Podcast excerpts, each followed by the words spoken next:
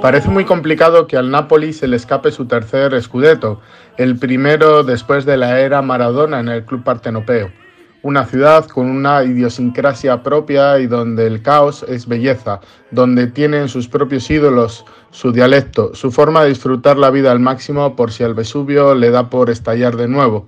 Massimo Troisi decía que no había que pronunciar esa frase, Napoli campeone d'Italia, e incluso supo en directo en una entrevista en 1987, por no querer mirar la clasificación, que el equipo de Maradona había empatado con la Fiorentina y ya era campeón.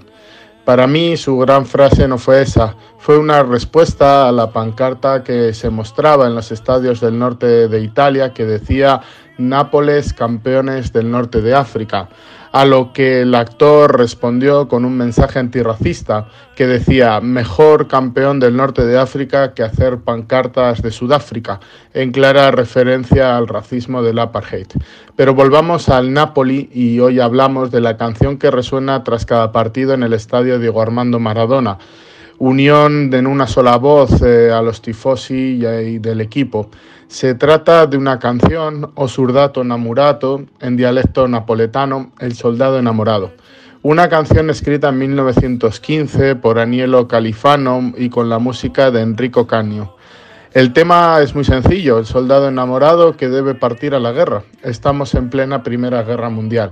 Su estrofa más repetida dice así, oh vida, oh vida mía, oh corazón de este corazón, has sido mi primer amor y el primero y el último serás para mí.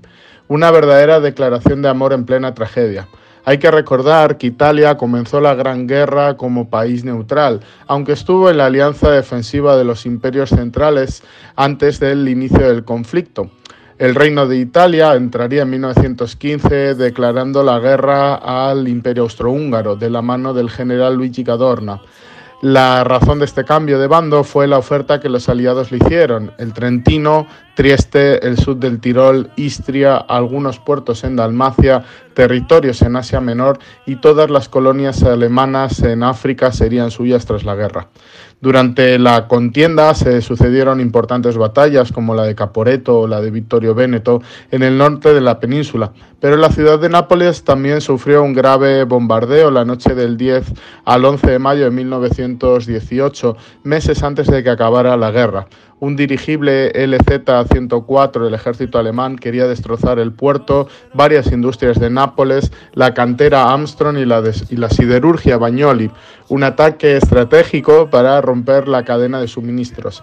Cayeron más de 6.400 kilos de explosivos, pero no se dio en el blanco, sino en la ciudad, en los famosos cuartieri Spagnoli, en la plaza del municipio o en el Corso Vittorio Emanuele.